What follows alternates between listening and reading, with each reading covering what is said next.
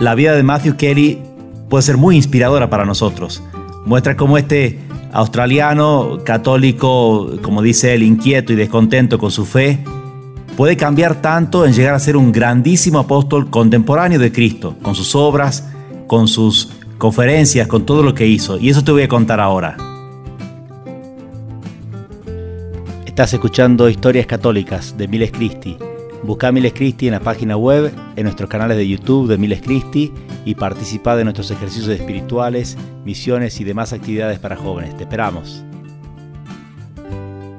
Australiano de Sydney, influyente, 20 millones de libros, 750 mil personas usaron el, eh, el programa de la mejor cuaresma de tu vida, 10 mil parroquias en Estados Unidos están usando los programas de confirmación que se llaman Decision Point y ha tenido una eh, grandísima eh, maratón, fue toda su vida, de dar conferencias por todos lados. Por eso se, casó un poco grande también eh, en el año 2009, porque precisamente tenía esta vida ajetreada de apostolado, hasta que un momento los amigos le dijeron, bueno, está bien, está, diciendo a todo el mundo cómo vivir y tomar decisiones, pero ya tenés que tomar tus decisiones propias también, ¿no? Acá simplemente aparece un ejemplo, esta es una conferencia en Irvine, en California, eh, que es ese vivir con pasión y propósito. poner pasión y propósito. Ese propósito es algo crucial porque es finalmente lo que da sentido a mi vida, tener un propósito. Eh, yo lo que voy a hacer es simplemente comentarle algunos de los libros. Eh, escribió, tiene escritos eh, son ya 30 libros más o menos los que va escribiendo. Eh, son, como le decía, simples. Este es eh, propósito del ritmo de la vida. Es uno de los más famosos, los primeros que fueron bestsellers. Entonces simplemente va haciendo preguntas sencillas. Yo le confieso acá que copié un montón de cosas de él para una serie de videos que hicimos. Eh, que también lo pueden ver, está en un canal que es Miles Christi YouTube y están ahí videitos cortitos de eh, uno o dos minutos sobre temas espirituales. Bueno, algunas ideas saqué de acá y sobre todo le copié esta idea que, está en este libro, que es le preguntarle a la gente, eh, ¿para qué vivís? Y, y la, la, pregunta es si sos feliz. Eso hice en algunas entrevistas, las pueden ver ahí en el canal eh, de preguntarle a la gente en la calle es muy divertido, pero tener a uno y decirle, ¿te puedo hacer una pregunta para un video? Sí, sí, cualquier cosa. Y uno le pregunta, ¿para qué vivís? Y bueno, se quiere morir en ese momento porque es la cosa que nadie piensa. Todo el mundo tiene pequeños eh, objetivos, pero nadie tiene un objetivo grande en la vida. O preguntarle, le hace la pregunta, ¿qué le pedís a la vida? ¿Qué crees de la vida? Entonces la gente empieza a decir, cosas variadas, pero uno se da cuenta que nadie, nadie pensó las preguntas más profundas de la vida. Lo sumo uno puede llegar a decir la felicidad, y eso ya bastante avanzado, darse cuenta que estamos hechos para la felicidad. Pero bueno, después, ¿cómo la vas a lograr? Y ahí ya se queda la, persona muda porque no, no ha llegado todavía a, tener un plan. Y ese ir sin sentido en la vida hace que no seamos felices. Que es como la persona está caminando para la derecha, después para la izquierda, después para adelante, después para atrás, porque está manejando y no quiso poner todavía eh, en el navegador, en el GPS, la dirección, sino que empieza a manejar y, ir pensando hacia dónde va mientras maneja. Obviamente es una locura que no haríamos, pero sin embargo nos pasamos la vida haciendo eso. Tiene que tener un propósito nuestra vida y una vez que tengamos propósito vamos a poder hacerlo con pasión. Pero hay que descubrir ese propósito, tengo que decir un poquito más adelante que vuelve y retomas esa, esa idea en nuestra vida, ¿no?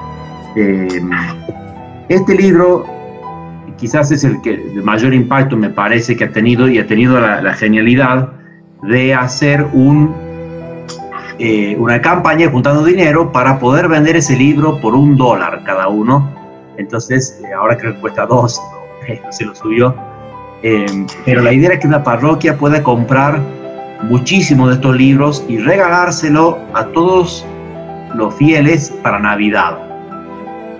¿Por qué eso? Bueno, no solamente porque es Navidad, sino porque mucha gente va solamente el día de Navidad.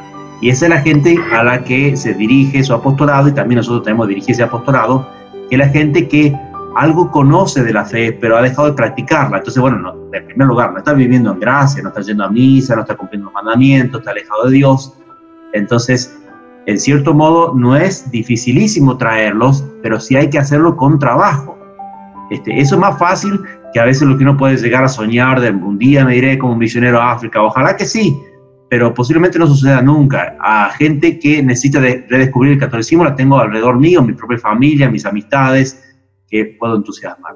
Este libro es interesante, les voy a contar una historia, cómo comienza. Dice así, cuento una historia que es muy parecida al, coronavirus que estamos viviendo, ¿no? Eh, bueno, porque obviamente han habido otras epidemias en la vida, no es la primera vez que estamos en una situación así, pero empieza a decir, eh, para hacer la corta, digamos, de un hombre que va manejando, escucha la, noticia del coronavirus, algo así como un coronavirus, si quieren, este, que está muy lejos, eh, no le importa al principio porque es algo que viene en un país de África, y conocía el nombre, este, pero cada vez va viendo la noticia que se acercan más y más. Eh, y entonces finalmente llega a, su país de origen, cierran los aeropuertos, todas las cosas que estamos viviendo ahora está interesante porque ahí la, va describiendo como una cosa futurista, pero bueno, ahora estamos en medio de eso. Entonces en un momento eh, dicen que para descubrir cuál es el antídoto tienen que hacer la vacuna, famosa vacuna, este, pero que necesitan una sangre de tipo especial, que tiene entonces que toda la población ir al hospital sacarse una muestra de esa sangre. Sacan, entonces finalmente va el papá con el hijo, y la mujer, le hace el, dosaje, la muestra de sangre, y están esperando en el estacionamiento listo para irse, que viene el nombre de ellos, así se podían ir.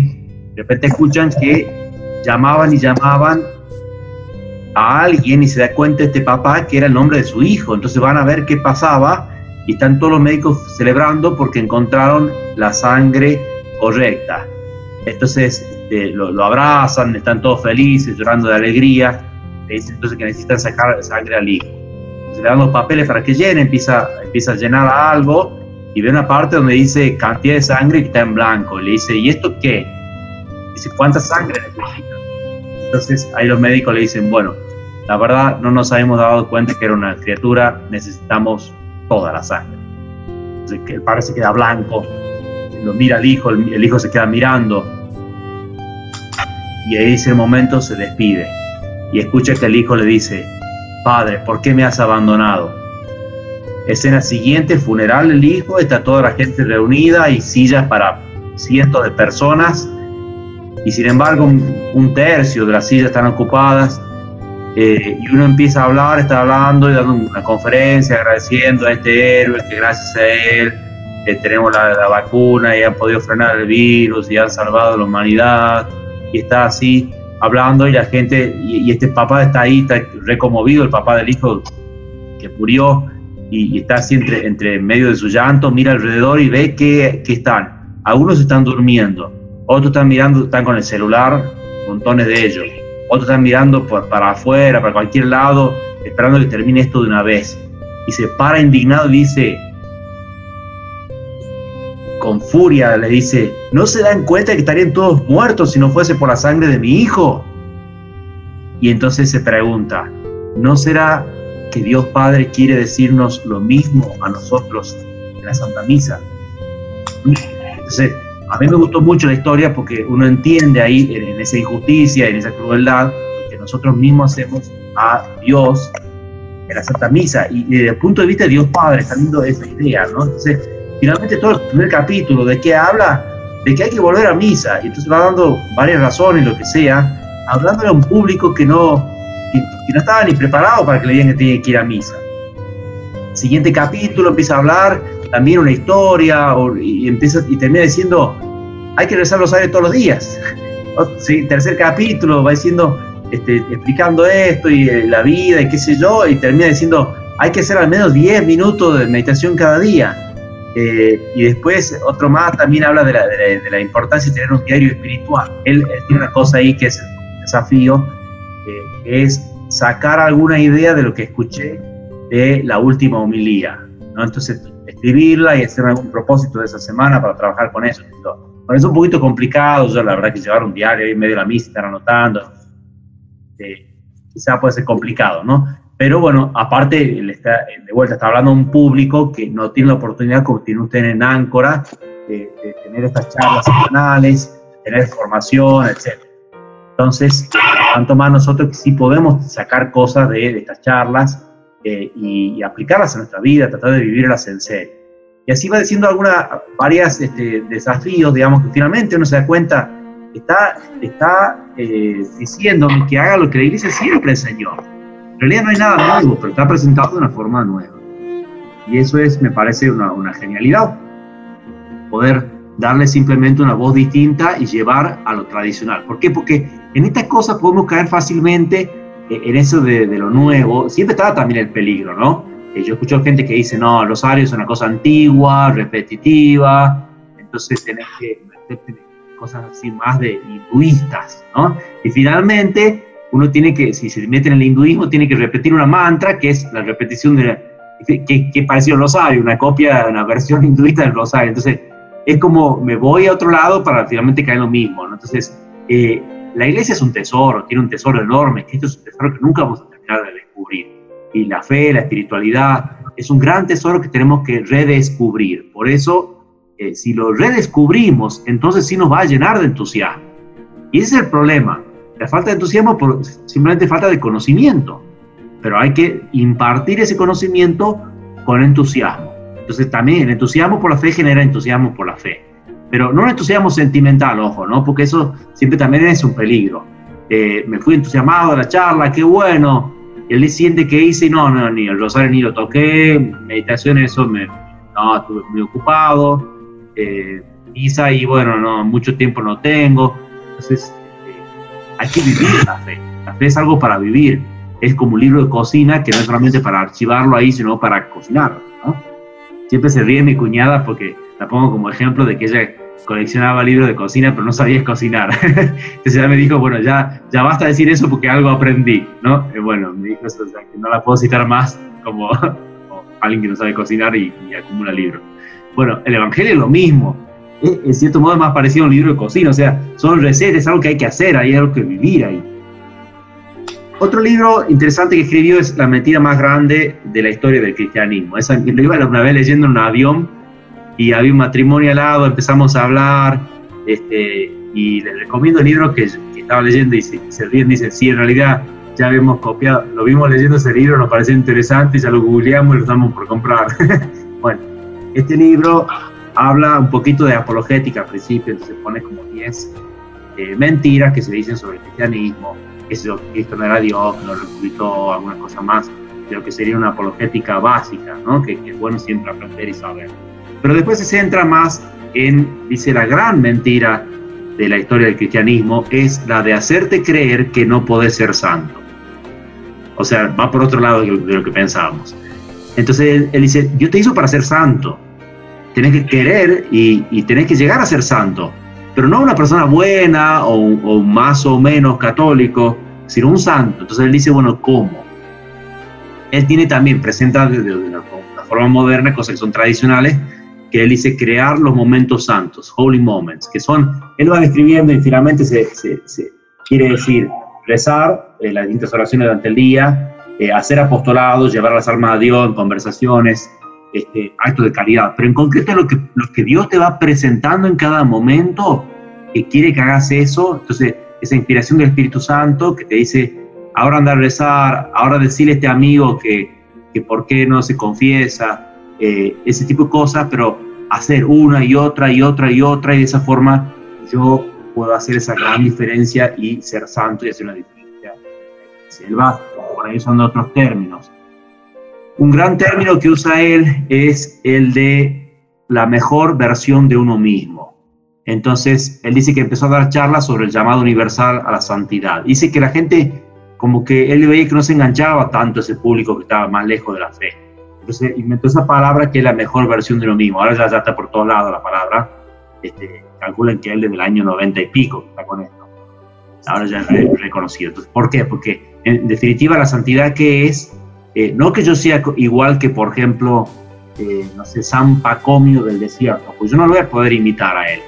Pero si hay algo que Dios quiere que yo haga, que es eh, alcanzar esa misión que yo tengo en mi vida, esa mejor versión de mí mismo, ese yo, pero virtuoso, con tal la virtud de la humildad, caridad, pureza, alegría, paciencia, fortaleza, oración, etc. Entonces, eso hace la mejor versión de mí mismo las decisiones, se habla mucho de las decisiones, dice, la, vida son decisiones que yo voy tomando. Entonces esas decisiones me acercan a Dios, me alejan de Él.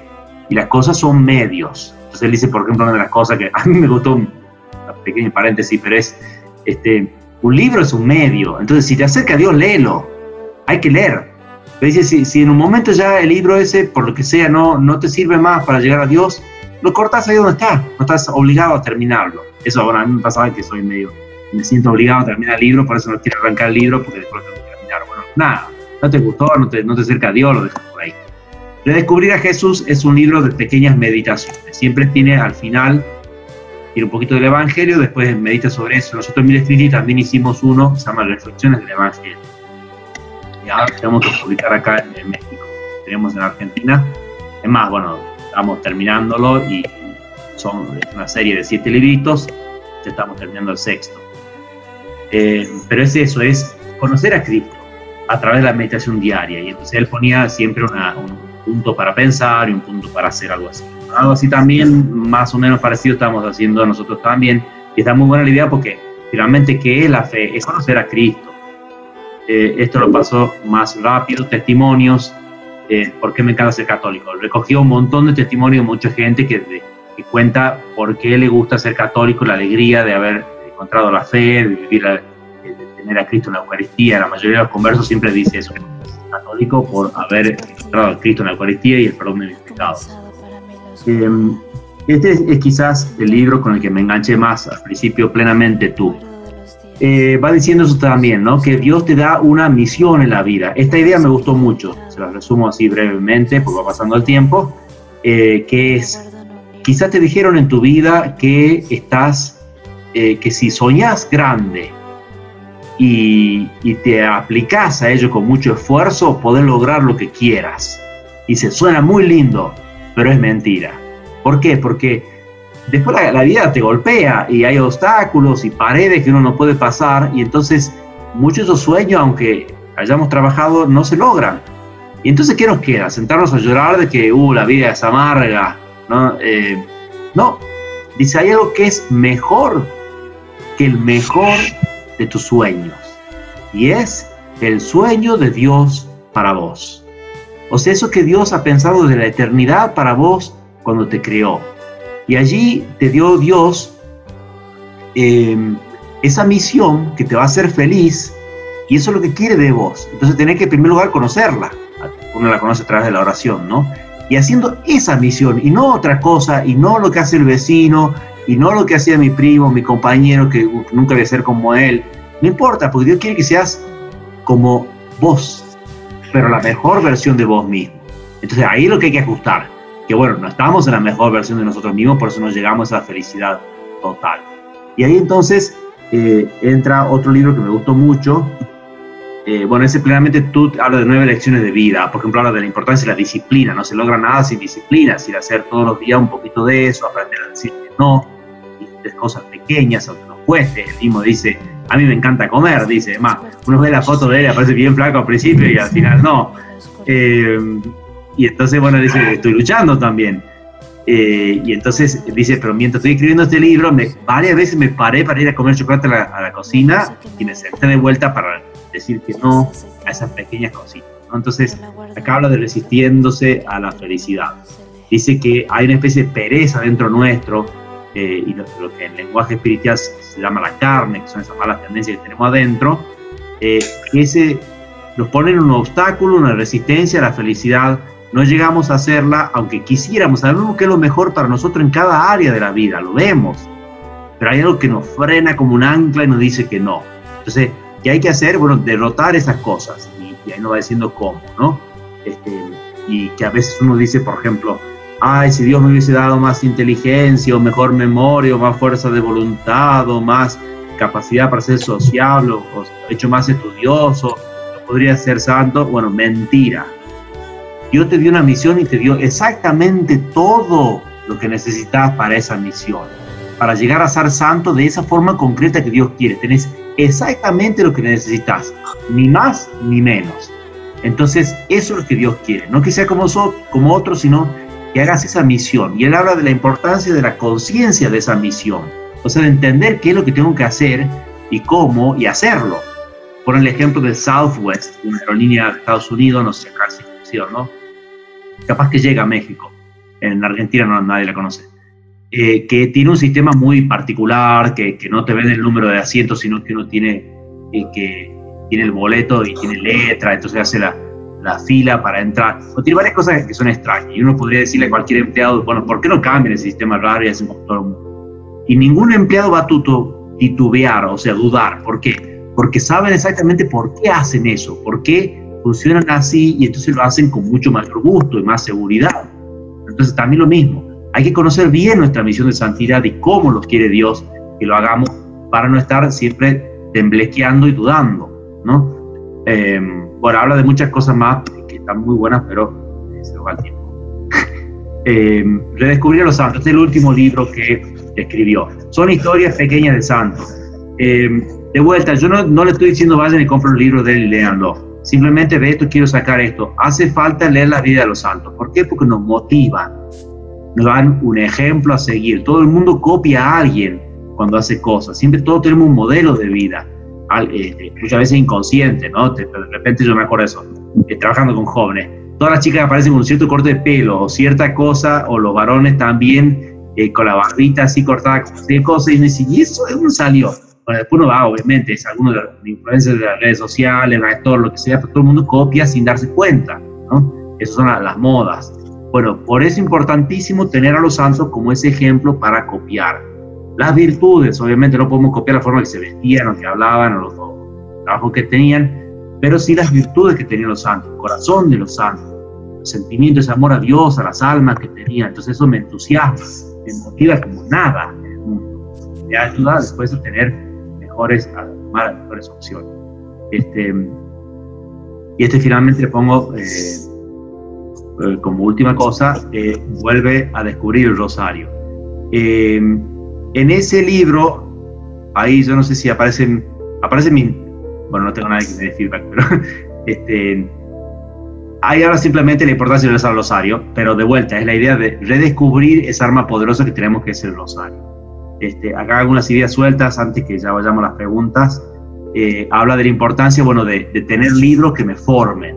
Él dice, yo tengo 37 libros que son los que me formaron a mí. Dice, no lo digo cuáles son porque es mi secreto. Este, a veces sí recomiendo algunos, qué sé yo, pero son los que me, han dado esta forma de hablar, de pensar, de sentir, eh, las citas que tengo, que hago, etc. Y a veces van cambiando, saco dos libros, pongo otros dos libros, pero está bueno, eh, eso me va dando una forma mente, una forma del alma, de, la mente. Él dice también eso, el que, el que lee más seguido la Biblia toma mejores decisiones, porque nos hace pensar según la mente de Dios.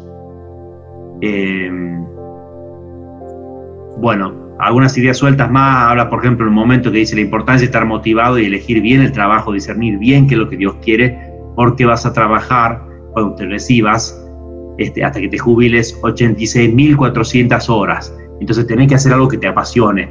Eh, no puedes estar todavía arrastrando algo. Entonces, ¿qué es eso que te apasione? Ciertamente lo que más te va a apasionar es discernir qué es lo que Dios quiere para vos, preguntarle a Él, no tener miedo y después ver en concreto las opciones que tenés. Porque sinceramente no es lo que te da más dinero, más prestigio, lo que te hace más feliz. No es encontrar la voluntad de Dios. Habla también de simplificar la vida, eh, el tiempo, el dinero, las posesiones no, nos crean preocupaciones. Entonces después ir a lo más importante, sobre todo que tener a Dios en el corazón, tener eh, a Dios en el centro de mi vida, de mi día, de mi horario. Después alguna cosita más que me gustó también es celebrar los progresos a veces eh, celebrar los progresos que uno tenga, eh, porque a veces uno tiene metas imposibles, muy grandes, muy altas, no se llega y se vive infeliz por no llegar a eso. Bueno, primero ser realista en las metas, ¿no? Pero también pensar que, por ejemplo, soy impaciente, por decir una, cualquier este, virtud. Bueno, eh, no voy a lograr la paciencia mañana, parte del impaciente que quiere la paciencia ya, ¿no? Bueno, voy a hacer pequeños actos de paciencia. No voy a contestarle a tal persona cuando, cuando me diga algo que me molesta. El, ah, digo, no voy a contestar mal, sino que voy a sonreír. Bueno, eso lo logré, lo hice, festejo, hoy, lo, hoy pude, ¿no? Este, o, o me cuesta, eh, no sé, estoy tentado a ir a perder tiempo en las redes sociales. Bueno, me doy cuenta que tengo que frenar eso. Bueno, hoy logré no tocar ninguna red social. Bueno, celebro, festejo porque logré un paso adelante y así lo que sea, tengan que eh, lograr a, pasitos, también celebrarlo, para que sea también alegre esa, esa lucha eh, por la santidad, por ser la mejor versión de uno mismo.